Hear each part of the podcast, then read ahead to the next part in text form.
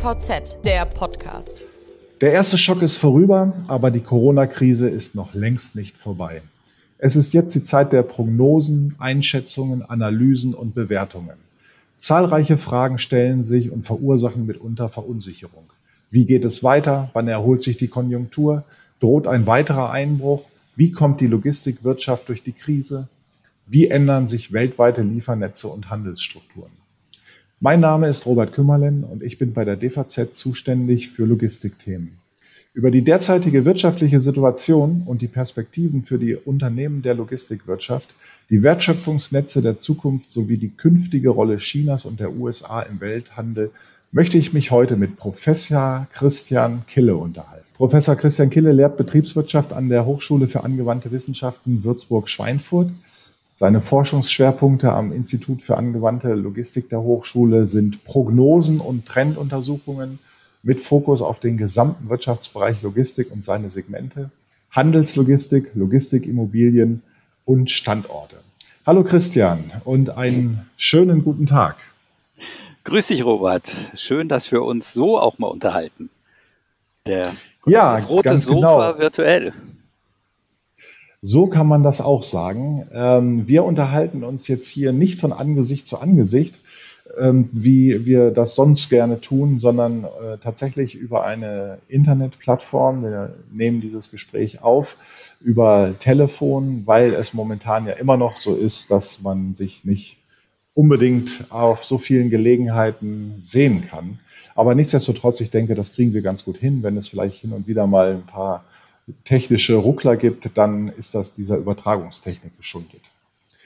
Aber kommen wir mal zu den von mir eingangs genannten Themenfeldern und blicken dabei zunächst auf die Politik. Der Koalitionsausschuss hat sich ja auf ein umfangreiches Konjunktur- und Zukunftspaket mit einem Volumen von rund 130 Milliarden Euro verständigt. Das ist eine Menge Geld, äh, mit dem hier jetzt hantiert wird. Und Ziel ist dabei, Arbeitsplätze zu sichern und die Wirtschaft wieder zum Laufen zu bringen. Auch einige Finanzspritzen für den Verkehrssektor sind dabei vorgesehen und zudem soll es ab dem 1. Januar 2021 eine reformierte Einfuhrumsatzsteuer geben. Wie beurteilst du diese ganzen Finanzmaßnahmen? Wird die Logistikwirtschaft damit einigermaßen durch die Krise kommen? Es ist natürlich wirklich, ähm, es kommt darauf an, wie lange sie schlussendlich anhält, diese Krise, ob das wirklich ausreicht. Aber so grundsätzlich äh, muss man schon sagen, die Politik hat da echt ganz schön was auf die Wege, auf den Weg gebracht und äh, man muss schon sagen, da sind viele, viele gute Dinge dabei. Und ähm, ja, wir haben ja diesen Expertenkreis der Logistikweisen initiiert und dort auch mal abgefragt, wie schlussendlich deren Meinung ist und es deckt sich sogar wirklich etwas mit meiner Wahrnehmung, aber da kommen wir ja später noch ein bisschen drauf zurück, dass da sehr mit sehr vernünftig ähm, agiert wird, dass dann auch wirklich diese Kon Konjunkturmaßnahmen, die kann man grundsätzlich als in Ordnung bezeichnen. Jetzt kann man darüber streiten. Es gibt sicherlich ein paar Bereiche, da ist es zu breit gestreut. Es ist teilweise auch, dass es nicht richtig zielgerichtet ausge, also dass es nicht richtig zielgerichtete ähm, äh, Maßnahmen sind. Ähm, auch zum Beispiel, dass vielleicht auch, äh, das ist so, so äh, Kritik im Detail auch, äh, in Zukunftsfelder mehr investiert werden könnte. Aber so grundsätzlich ist es wirklich positiv, ausgewogen und vernünftig. Und es gibt aber, muss ich unterstreichen, es gibt viele Marktteilnehmer, die nehmen das auch noch anders wahr. Also es ist für sie nicht zielgerichtet genug. Es sind enorme Summen, mit denen momentan hantiert wird, ähm, sowohl auf deutscher Ebene, aber auch europäisch und auch ja, alle betroffenen Länder im Grunde genommen müssen ja jetzt äh, eine Menge Geld locker machen, um die Wirtschaft, die Konjunktur wieder ins Laufen zu bringen. Ähm, welche langfristigen Folgen werden diese enormen wirtschaftlichen und finanziellen Herausforderungen in Deutschland und Europa mit sich bringen? Kannst du das so ein bisschen versuchen einzuschätzen? Naja, es ist auf jeden Fall mal äh, eine Verlagerung in die Zukunft. Also irgendwann muss das, was jetzt investiert wird, nenne ich es jetzt mal, also dass man die Wirtschaft unterstützt, dass dann die Arbeitsplätze gesichert werden. Und das ist ja auch teilweise wirklich, wenn man mit anderen Ländern es vergleicht, erfolgreich. Und ähm, das ist eine Wette auf die Zukunft, dass es dann wieder eingenommen wird, dieses Geld. Also dass diese Schulden wieder abgebaut werden. Also dass die Generationen, die nachfolgen, dann dieses auch wieder erwirtschaften können, was jetzt da eingesetzt wird. Das ist schon eine enorme Herausforderung. Das ist ja mittlerweile fast ähm, alle fünf Jahre muss man mit solchen Herausforderungen kämpfen und da ist es diesmal ein bisschen mehr. Jetzt ist aber auch wiederum die Frage, was für wirtschaftliche und auch gesellschaftliche Herausforderungen wären es, wenn man es nicht investiert hätte und wenn man nicht das Geld in die Hand genommen hätte und es quasi den, den nachkommenden Generationen auf die Schultern äh, gelegt hätte. Man sieht es ja in anderen Ländern, was da schlussendlich passiert, in denen man vorsichtiger ist, sei es jetzt, weil man weniger Geld zur Verfügung hat oder sei es, was man weil man einfach eine ganz andere Vorstellung hat, wie ein Staat in die Wirtschaft eingreifen soll. Also mit vorsichtiger meinst du vorsichtiger in, in Hinsicht ähm, des Lockermachens von Milliardenpaketen als Stütze für genau. die Wirtschaft? Genau, genau, das ist es. Mhm. Ähm, aber so oder so werden die nachfolgenden Generationen, wenn ich das so bei dir raushöre, doch eine ganz schöne Bürde da noch zu tragen haben. Ja, also wir reden hier jetzt nicht über ein paar Jahre und dann ist das finanziell alles wieder ausgeglichen, sondern das äh, ist schon eine langfristigere Angelegenheit, ja. Naja, auf jeden Fall, weil es kommt ja noch obendrauf auf das, was sowieso auf den Schultern der nachfolgenden Generationen liegt. Wir haben ja nicht mhm. nur jetzt gerade die Corona-Gelder, die irgendwie ähm, aufgebracht werden müssen. Deswegen auch dieses, dieser Punkt mit dem Ziel gerichtet, sondern wir haben ja auch die Ausgaben, die wir für die ganze Klimawandel äh, aus, zu bereitstellen müssen. Das ist ja etwas, wo die nachfolgenden Generationen drunter ja, äh, die, dieser Herausforderung sehr stark äh, gegenüberstehen. Und dann haben wir noch den demografischen Wandel der kommt ja auch noch dazu. Also wir haben die, wie sind die Renten gesichert? Wie ist es denn in Zukunft, ähm, wie kann man im Alter ausreichend äh, Geld haben und, und überleben? Also das ist jetzt sehr weit weg von der Logistik.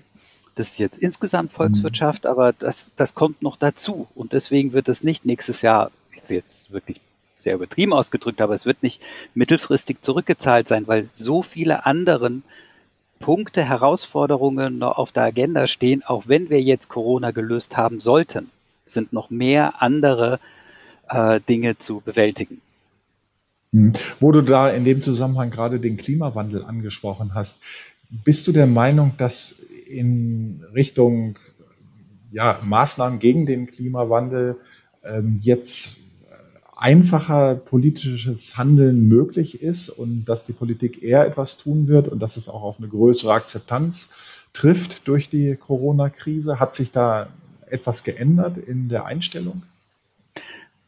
Ähm, das glaube ich nicht. Sagen wir mal so, dass die Politik jetzt Entscheidungen getroffen hat, die teilweise ähm, gegen die eigentliche Vorstellung, wie man jetzt der Wirtschaft langfristig hilft, getroffen hat, wie zum Beispiel, dass eben für Elektroantriebe eine äh, größere Förderung besteht, ähm, also eine Prämie aus, äh, ausgelobt ist, ähm, im Gegensatz zu Verbrennern. Das ist ja, würde jetzt dieser These entsprechen, aber grundsätzlich wird doch soll, sollte ja auch, ich meine, wir brauchen einen gesellschaftlichen Zusammenhalt und wir müssen auch das gemeinsam schultern muss man auch die, die traditionellen Bereiche noch im Auge halten, dass diese nicht auseinanderbrechen. Also dieses, ähm, mhm. diese Kohle, ähm, äh, dieser Kohlepakt, der geschlossen wurde, hat ja genau diese Balance versucht äh, zu halten, dass man diese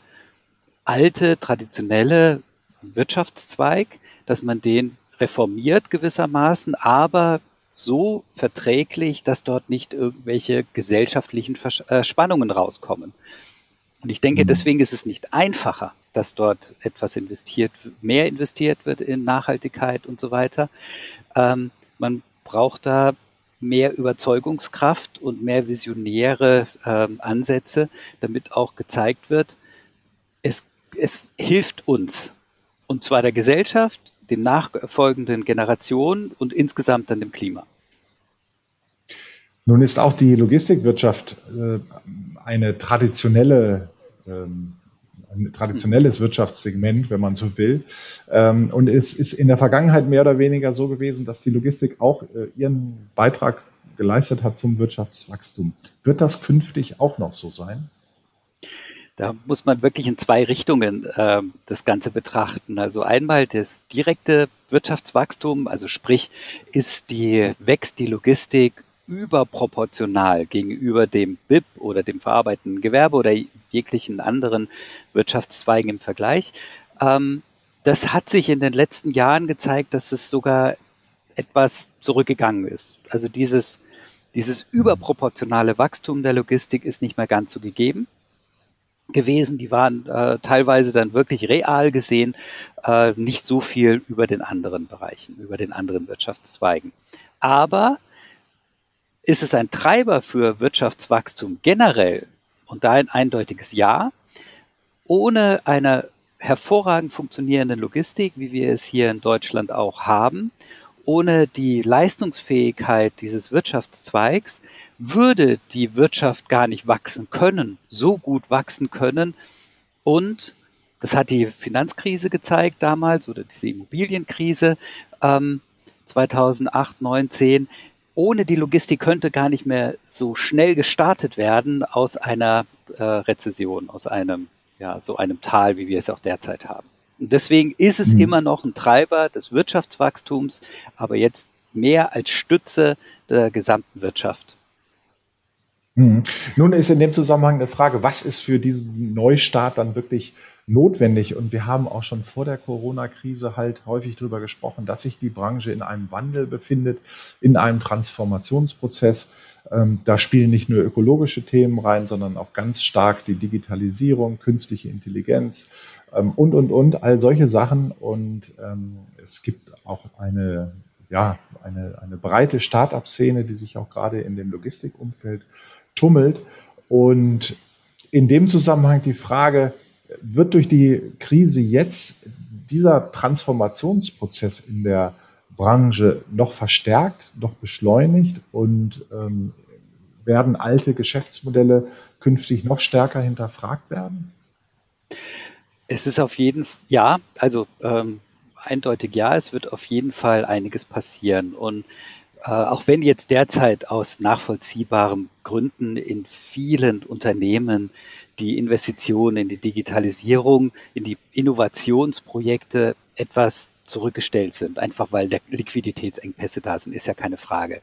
Aber die, ähm, der Kontakt zu Digitalisierung ist jetzt viel stärker, dass ähm, diese dass das Erleben von digitalen Lösungen im Kleinen dazu führen kann, dass es im Großen auch äh, angenommen wird.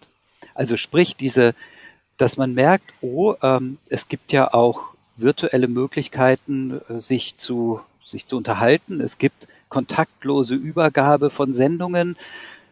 Ja, das sind ja die die äh, Möglichkeiten, die die Digitalisierung bieten und das funktioniert ja alles. Jetzt können wir ja noch einen Schritt weitergehen. Also dass das dann in den weiteren Jahren ähm, eher auch umgesetzt wird, weil man die Furcht oder diese diese diese Skepsis vor diesen ganzen Lösungen, wir haben das doch schon immer so gemacht und es läuft doch, don't touch a running system, dass die gesenkt wurde durch diese Herausforderungen, die jetzt gerade bestehen, das glaube ich schon. Also, dass da ein, ein stärkerer Schub reinkommt in, die Werk, in diesen Werkzeugsbereich.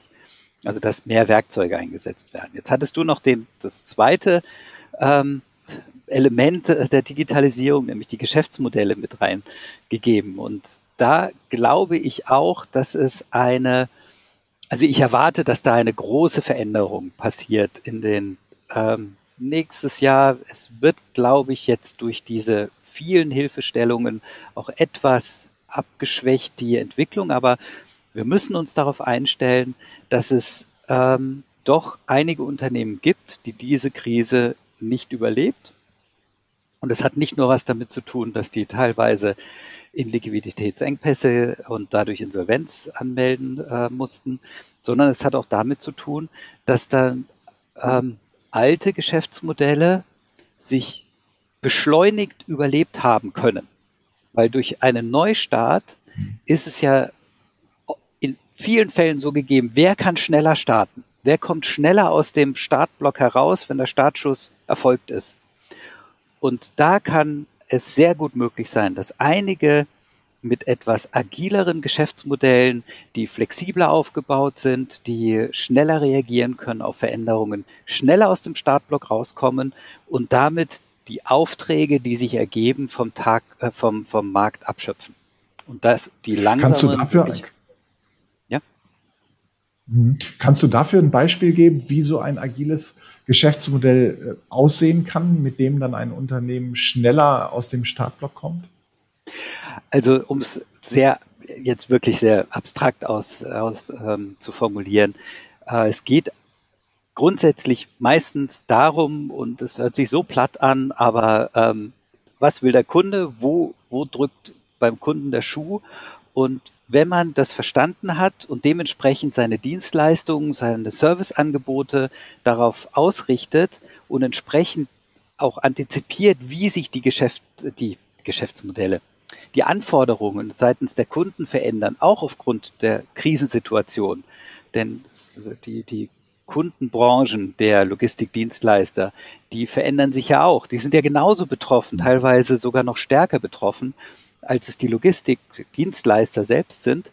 Äh, wenn man das erkennt und dementsprechend auch schon die Lösungen darauf aufbaut und auch sich neu auf Kunden ausrichten kann, eventuell neue Kunden schneller ausrichten kann und sich nicht nur auf seinen äh, bestehenden Kundenstamm äh, ähm, konzentrieren kann, dann hat man ja die Möglichkeit, auf den Bedarf, der entsteht, relativ schnell zu reagieren. Weil man es antizipiert hat, wie sich der Kunde verändert, wie sich der Markt verändert, wie sich die Nachfrage verändert. Das heißt, du brauchst ein, um jetzt ein bisschen konkreter zu werden, du brauchst eine Unternehmenskultur auch, die diesen Wandel von den Angeboten mitgeht. Also das ist so ein, eine Richtung, die man da ähm, an. Es hört sich alles relativ abstrakt an und ähm, da werden sicherlich einige, die ähm, ja in, äh, in, in, in einer Krisensituation äh, sitzen und ähm, nicht wissen, wie sie die Umsätze an, äh, heranholen, dass da natürlich die schon eine Schwierigkeit sehen, ja, wie soll ich denn das jetzt machen? Das geht ja nicht. Ich muss gucken, dass ich mhm. überhaupt meine Umsätze mache. Das ist keine Frage, aber die Frage ist ja, ähm, wie komme ich aus diesem, schnell aus diesem Startblock raus und diejenigen, die mhm. schon diese Grundvoraussetzungen äh, aufgebaut haben, die haben es natürlich leichter. Und diejenigen, die die mhm. Luft haben, das auch umzusetzen, die werden es auch noch leichter haben. Und das unter Zuhilfenahme der entsprechenden ähm, digitalen Hilfsmittel, so sie denn schon im Einsatz sind, um tatsächlich genau. effizient dann auch agieren zu können. Mhm. Genau, Und, das ist ähm, eine, also das ist nur eine. Man muss da ein bisschen vorsichtig sein, nicht alles immer dann auf die Digitalisierung und auf die Werkzeuge und die Möglichkeiten, die man da hat. Das ist ein Element. Es fängt auch im Kopf an. Also es, es mhm. reicht nicht, dass man sagt, wir sind jetzt ein digitales Unternehmen. Es ist immer noch ein People's Business, also es sind immer noch Mitarbeiter und Mitarbeiterinnen am Werk und die müssen da auch diesen Weg mitgehen. Also es bedeutet wirklich eine Veränderung in der Unternehmenskultur. Mhm. Ganz konkret haben wir es jetzt mit einem Rückgang erstmal der Konjunktur zu tun und auch mit einem Rückgang des Welthandels. Und da gehen Ökonomen von Werten aus zwischen 10 bis 30 Prozent. Und ähm, zugleich erwarten einige eine Deglobalisierung, Verkürzung von Wertschöpfungsketten und möglicherweise auch weitere protektionistische Maßnahmen. Auch das sind natürlich Sachen, wo sich Unternehmen mit ihren Geschäftsmodellen, mit ihrer Unternehmenskultur dann letztendlich darauf einstellen müssen. Ähm, wie denkst du über diese Aussichten und welche Szenarien sind da für dich denkbar? Also die ähm, Deglobalisierung, ähm, das ist das ist ja auch etwas, was so in der äh, das dass weniger ähm, internationaler Warenhandel da ist. Das glaube ich nicht mal. Ich glaube eher, um dann auf den zweiten Punkt, den du genannt hast, oder einen der Punkte, die du genannt hast, mit dieser Verkürzung von Wertschöpfungsketten einhergeht. Also ich glaube schon, dass in manchen Branchen die, die Verkürzung der Wertschöpfungsketten stattfinden wird.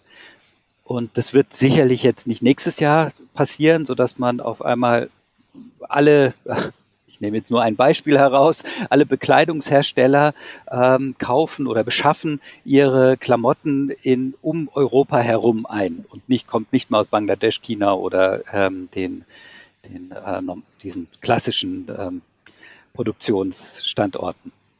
Es wird nicht mhm. passieren, sondern es wird natürlich ein langsamerer Prozess sein. Und warum man das auch so unterstreichen kann mit dem langsameren Prozess, wir haben das in unserem Expertenkreis der Logistikweisen auch schon vor drei Jahren auf die Agenda gesetzt und gesagt, dass da eine Regionalisierung der Globalisierung, so haben wir es genannt, stattfindet. Ähm, das heißt, es ist in dem Sinne nicht ein echtes, dass die Globalisierung zurückgeführt wird, sondern es wird einfach anders strukturiert sein. Das heißt, die, der Warenaustausch, der internationale Warenaustausch, der in Indikatoren zu sehen ist, Import-Export-Indikatoren oder Umschlag von Containern oder ähnlichem, der wird gar nicht so stark reduziert sein, sondern es wird, es werden teilweise die Strecken einfach kürzer sein. Und das heißt, man wird eher in Regionen denken, um zu gucken, dass man dort seine Kette aufrechterhält und seine Versorgung aufrechterhält, als dass man zwischen Regionen äh, Transporte organisieren muss, Logistikketten aufbaut. Und auch hier, mhm. natürlich kann man äh, Kupfer nicht in Deutschland ab, äh, kann man in Deutschland nicht abbauen. Man muss irgendwo die Rohstoffe herholen. Also darüber rede ich nicht. Äh, es gibt immer noch internationale, interkontinentale äh, Verknüpfungen. Aber es werden teilweise die Ketten zwischen dem Empfänger und dem Versender kürzer. Das wird, denke ich mhm. mal, passieren. Und es wird auch mehr Protektionismus geben. Das führt, das, das äh, wird ein weiterer Treiber dafür sein, dass diese Ketten kürzer werden. Mhm. Viel kommt momentan aus China auch, also ein ganz wichtiges äh, Beschaffungsland für, ähm, für Europa, für Deutschland. Welche Rolle wird China künftig im Welthandel einnehmen, deiner Meinung nach? Ähm, dadurch, dass es alleine schon ein sehr großes Land ist, wird es auch weiterhin eine wirklich wichtige, wichtige äh, Handelspartner sein und eine wichtige Rolle einnehmen im Welthandel.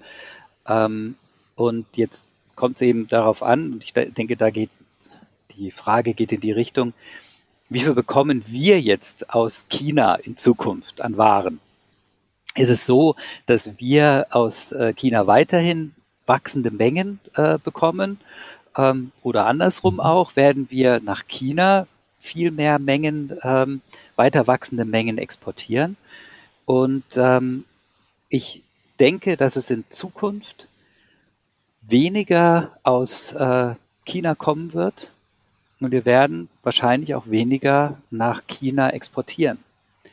Ähm, es wird diese mehr der Handel in den Regionen aufrechterhalten werden. Also es wird, äh, wird mhm. aufgebaut, mehr in den, dass in den Regionen mehr ähm, beschafft wird, produziert wird. Und das meine ich jetzt nicht, dass wir in der EU Produktionsstätten aufbauen, unbedingt, weil da ist teilweise auch der Lohnkostenfaktor zu groß, sondern das wird eher dann in den angrenzenden ähm, Regionen wie Nordafrika oder ähm, dann auch Ukraine und äh, Vielleicht Russland. Äh, wir reden ja über mehr langfristige Perspektiven, weil das auch das wird nicht in den nächsten, im nächsten Jahr oder übernächsten Jahr passieren, sondern wir werden, wenn die, wenn die Wirtschaft wieder Tritt fasst und auf, äh, aufwärts geht, die Wirtschaft, wird wieder der Handel, Import, Export mit China auf ein Niveau steigen, wie wir es kennen. Aber langfristig gesehen, in den nächsten fünf bis zehn Jahren wird es dort einen Wandel geben.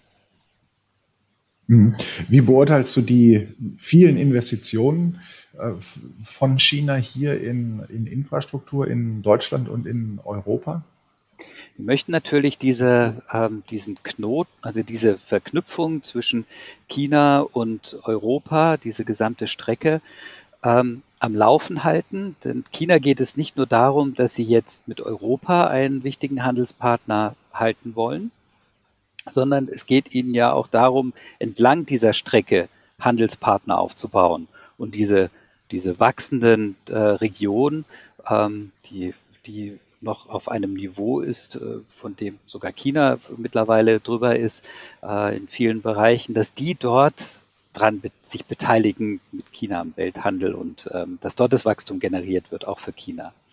Und natürlich mhm. ist es eine strategische Investition in mhm. Europa, ähm, dass man dort diesen gesamten Korridor von beiden Seiten bedienen kann. Und zwar von der europäischen Seite, um in diese Region zwischen China mhm. und Europa oder von der chinesischen Seite auch äh, das bedienen kann. Um die Brücken, mhm. Brückenköpfe zu besetzen. Die zweite große Weltwirtschaftsmacht sind die USA. Und wenn man dieser Tage in die USA blickt, dann sieht man, das Land ist schwer getroffen von Corona. Die Arbeitslosenzahlen sind auf Rekordniveau, die Wirtschaft ist eingebrochen. Und ja, man fragt sich wirklich, wann hat es das eigentlich in der Form schon mal so gegeben? Und wird sich die Wirtschaft in den USA schnell erholen? können und welche Rolle nehmen die USA dann künftig ein? Bleiben sie das Gegengewicht zu China? Definieren sie sich anders äh, in äh, der geopolitischen Situation? Wie, wie siehst du das? Also ähm, auch wenn die USA sich schnell wiederholen sollte, auch wenn es einen Wechsel in der Präsidentschaft geben sollte, wird es einen größeren Protektionismus geben. Also es heißt, es wird sehr viel stärker die USA darauf achten, dass sie ihre eigenen Schäfchen erstmal ins Trockene bringen. Also damit sollte zu rechnen sein. Und äh, ich, ich gehe davon aus, dass es sch immer schwieriger wird, mit den USA aus Europa heraus Handel zu treiben, zumindest aus der Exportsicht.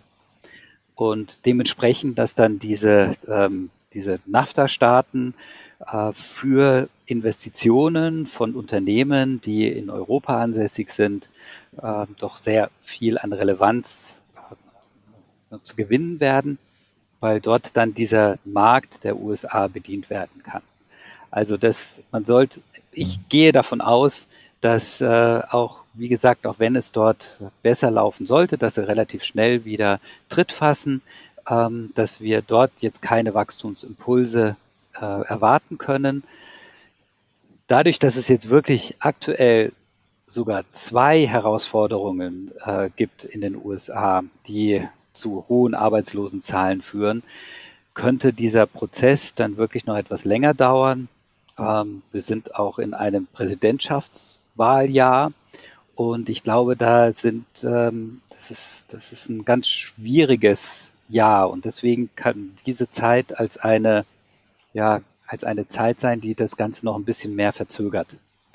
Hm. Vor USA wirklich. Ja, auch, hm, ja, auch im Hinblick auf die Präsidentschaftswahlen in diesem Jahr hört man ja teilweise sehr unterschiedliche Stimmen, teilweise sehr beunruhigende Stimmen und äh, ja, manches kann man, finde ich, nur noch schwer verstehen, was sich dort gerade so abspielt. Ähm, wir werden es weiter beobachten, aber wollen es jetzt hier nicht weiter vertiefen. Aber es ist in der Tat schon ähm, ja, interessant zu sehen, was dort gerade passiert. Und vor allen Dingen, was es dann wirtschaftlich bedeutet. Kommen wir mal wieder zurück nach Deutschland. Du hast es schon erwähnt, äh, das Gremium der Logistikweisen. Du bist einer der Initiatoren dieses Gremiums. Und vor dem Hintergrund der aktuellen Lage habt ihr nun mal wieder einige neue quantitative und qualitative Einschätzungen vorgenommen. Ähm, welches sind dabei die wichtigsten Botschaften? Also einmal, wir haben uns äh, wirklich auch die, das zur Aufgabe gemacht, gerade in Zeiten der Krise, dass wir nicht einfach nur ein Jahresgutachten rausgeben, sondern ähm, unsere Aufgabe sehen wir auch darin, kontinuierlich ein Bild der für den Wirtschaftsbereich Logistik weiterzugeben. Und deswegen bringen wir monatlich jetzt eine Einschätzung heraus und du sagtest es schon, quantitativ und qualitativ. Also es das heißt, unsere Juni-Umfrage unter den Experten, wir sind ja insgesamt 32 Experten, die sich austauschen über den Logistikmarkt, äh, über diesen Wirtschaftsbereich Logistik und dort mussten wir für 2020 nochmal unsere Prognose reduzieren. Also wir haben ja im Mai noch von minus fünf Prozent sind wir ausgegangen vor mit der Erwartung, warum das nur nur fünf Prozent gewesen sind, dass es ein relativ ähm, schneller Start gibt ab Q3 das ist dann auch wirklich ähm, äh, relativ schnell. So ein V, man redet ja heute heutzutage von U und V und keine Ahnung welche Entwicklung, ähm, dass es eine ERV-Entwicklung wird. Davon gehen wir, wir gehen nicht von einem U aus, aber wir gehen von einem sehr flachen V aus. Wir haben es korrigiert auf sechs Prozent äh, Reduktion, also eine Schrumpfung um sechs Prozent des Wirtschaftsbereichs Logistik in 2020. Und das bedeutet auch, ähm, das ist die zweite quantitative Frage, die wir uns gestellt haben, dass bei den Logistikbeschäftigten sich die Zahl reduzieren wird. Und ähm, wir gehen davon aus, dass es in etwa bei drei Prozent herauskommen wird. Wie viele Beschäftigte im Logistikbereich gibt es in Deutschland? Es sind ähm, meines Wissens dürften so 3,2 Millionen Erwerbstätige sein und ähm, dementsprechend werden da doch einige leider arbeitslos äh, werden. Gut, das waren jetzt so ein paar quantitative Einschätzungen. Ähm, habt ihr auch qualitativ äh, noch genau, was genau. jetzt Neues hervorgebracht? Wir haben äh, ja als den zwei, die zweite Säule, wie ich es jetzt äh, wirklich vergessen habe, weiter auszuführen, ähm, diese qualitative Seite uns angeschaut und wir haben äh, dort wieder uns eine, äh, um die Politik, aber das hatten wir ja am Anfang schon, deswegen möchte ich da gar nicht großartig noch weiter drauf eingehen, sondern ähm, mehr in diese anderen Bereiche anschauen, so dass wir dort eine, eine Bewertung ähm, gegeben haben, wie ist denn die ja, Wirtschaft insgesamt betroffen? Also äh, was ist, was könnte man denn jetzt äh, sagen, was es für eine Bedeutung hat für die, diese Corona-Krise, für die Wirtschaft insgesamt? Und ähm, es zeigt schon, was die Logistik für einen Wert hat. Und das haben wir ja auch am Anfang schon von unserem Gespräch diskutiert. Ähm, es wird aber so sein, um jetzt auf die Logistikwirtschaft wieder runterzubrechen, ähm, wir müssen uns wahrscheinlich auf einen Preiskampf dort äh, einstellen. Mhm. Also das, das wird so sein, dass es dort durch den Konjunktureinbruch, den wir einfach haben, durch die Kapazitäten, die zur Verfügung stehen, einen dass es da einen Preiskampf gibt. Und ähm, es ist auch nicht mehr so, dass durch die erwartete langsame Erholung man sagen kann, okay, wir halten jetzt einfach mal die Luft an und tauchen unter der Welle durch. Die Welle ist länger und jetzt müssen wir doch auftauchen und ähm, wir müssen uns an den Ausschreibungen beteiligen. Und das ist, äh, das, dieser Effekt ist bei vielen Unternehmen sicherlich gegeben, dass sie dann einfach, weil das Wasser bis zum Hals steht, um bei dem Wasser, äh, bei der Wassermetapher zu bleiben, äh, um auch zu Kampfpreisen äh, ihre Leistungen anzubieten. Also dementsprechend äh, sind dann viele Unternehmen ähm, von der Insolvenz äh, gefährdet. Also da muss man einfach sehen. Wir sehen immer noch keinen Kahlschlag. Also es, wir reden ja von, mhm. je nach Zählung ähm, 60.000 Unternehmen, die in der Logistik aktiv sind. Also wir reden nicht davon, dass auf einmal die Hälfte der Unternehmen weg sind, aber es sind einige Unternehmen, die ähm, mehr als diese paar hundert, die pro Monat genannt werden, teilweise vom Statistischen Bundesamt. Wir reden da schon von in Summe dann mehr, die schlussendlich ähm, sicherlich das leider nicht überleben werden. Das hat auch mhm. äh, bei, bei unseren Einschätzungen, die wir gesammelt haben, dieses Bild ein bisschen wiedergegeben.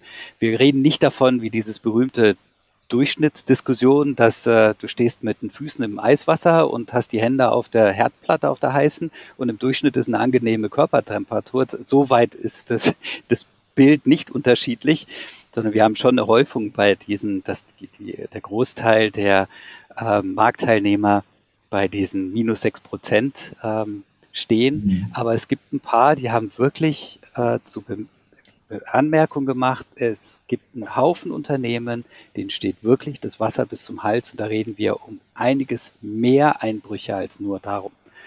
Ähm, mhm. Ja, und, ne, und ein ganz wichtiger Aspekt ist dabei, wenn ich jetzt, ich gehe nicht durch alle hindurch, ähm, dass wir diesen ähm, gesellschaftlichen Wandel, der stattfindet, der kann auch negativ sich auswirken. Aktuell ist wirklich eine hohe Disziplin und ein, auch ein hohes Verständnis in vielen Bereichen, dass es nicht ganz so funktioniert, wie man seine Freiheit äh, ausleben kann und so weiter. Aber dass es die Gefahr besteht, dass hier sich ähm, ja wiederum das Verständnis reduziert und dann auch teilweise diese ja dieses diese Wertschätzung von der Logistik wieder deutlich abnehmen wird, weil man dann in sein ja ins, ins normale Leben zurückgeschubst wird und merkt, es ist doch alles etwas anstrengender und, und herausfordernder, als es dann doch äh, erwartet wurde. Ich würde gerne nochmal, Christian, auf einen Punkt eingehen, den du gerade sagtest, nämlich, dass es doch eine Reihe von Unternehmen gibt, denen halt das Wasser bis zum Hals steht. Und da komme ich nochmal zurück auf das, was du eingangs zur Politik gesagt hast, äh, im Großen und Ganzen gutes Agieren, besonderes Agieren, aber teilweise auch nicht wirklich zielgerichtet genug, diese Maßnahmen. Ist das so ein, so ein Punkt, dass es deswegen manchen Unternehmen jetzt halt so schlecht geht und dass damit gerechnet werden muss, dass da halt ähm, weitere aus dem Markt verschwinden, weil Maßnahmen nicht zielgerichtet sind? Ja, das äh, kann auf jeden Fall ein Grund sein. Das ist einer und das wäre natürlich einer der traurigsten Gründe, dass ein gesundes Unternehmen, nur weil es nicht die Möglichkeit hatte, ähm, die, die notwendigen Gelder ähm, zu bekommen, um dann wirklich diese, diese Durststrecke zu überwinden. Ähm, es gibt natürlich Unternehmen, die die, ähm, das ist dann schlussendlich diese, dieser Todesstoß. Da hilft auch jetzt nicht unbedingt Hilfsgelder, sondern du meinst ja andere Unternehmen, die einfach ein, ein funktionierendes Geschäftsmodell haben und aufgrund dessen, dass sie ähm, nicht die, die Gelder bekommen, die sie eigentlich benötigen, um dieses funktionierende, gute Geschäftsmodell in die Zukunft zu retten, dann auch Insolvenz anmelden müssen.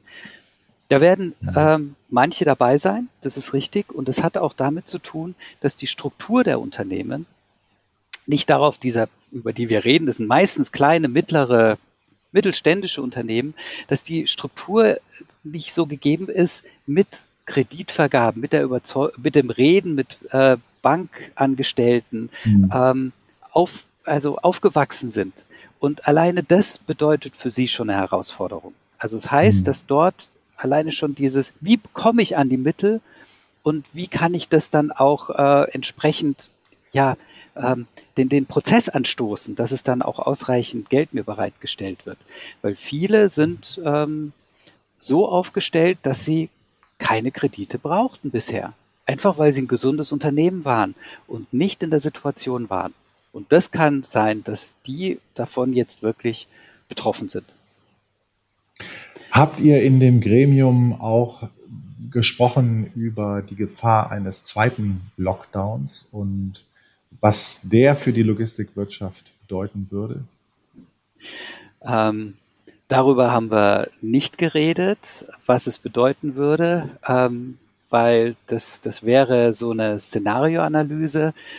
Ähm, was wäre, wenn? Soweit sind wir nicht gegangen. Wir reden ja über eine, eine Form der Umfrage, die relativ kompakt ist und diese, diese Fragestellung, die ist wirklich spannend, aber auch eine ja, also eine äh, zeiteinnehmende und die sollte wirklich äh, sehr gut mhm. durchdacht sein. Ähm, ich also jetzt, jetzt komme ich aus, äh, aus der persönlichen Sicht darauf. Mhm. Ähm, ich ich habe den Eindruck, dass dieser Shutdown der einzelnen Produktionsanlagen ähm, dadurch zustande gekommen ist, weil Deutschland noch nicht vorbereitet war auf die Situation. Eine Pandemie, eines Zurück, eine, eine, eine, eines Schutzes vor äh, einer Pandemie. Jetzt ist Deutschland darauf vorbereitet. Also es sind Prozesse in, angesetzt worden, nicht nur durch die Politik, durch die einzelnen äh, Maßnahmen, die rein von der Bürokratie, von der Administration aufgesetzt wurden und vom Gesundheitswesen und so weiter, sondern auch von den Unternehmen selbst. Das heißt also, dass die ähm, Pandemie, auch, dass diese Pandemie, auch wenn sie nochmal irgendwo aufflackern sollte, relativ schnell wieder in Zaum gehalten werden kann und dadurch aus meiner Sicht äh, die Gefahr eines weiteren Shutdowns nicht mehr gegeben ist. Momentan sieht es ja eigentlich ganz gut aus, als würden wir ganz gut durch diese äh, Pandemie kommen. Also gerade auch Deutschland äh, ist, glaube ich, ganz gut ein, aufgestellt und hoffentlich bleibt es dabei und wir kriegen nicht im Herbst eine zweite Welle und müssen uns dann wieder darüber unterhalten, wie die Prognosen anzupassen sind. An dieser Stelle, Christian, möchte ich mich ganz herzlich bei dir bedanken für diese Einschätzungen. Ähm, das war sehr weitreichend. Recht herzlichen Dank dafür. Herzlichen Dank.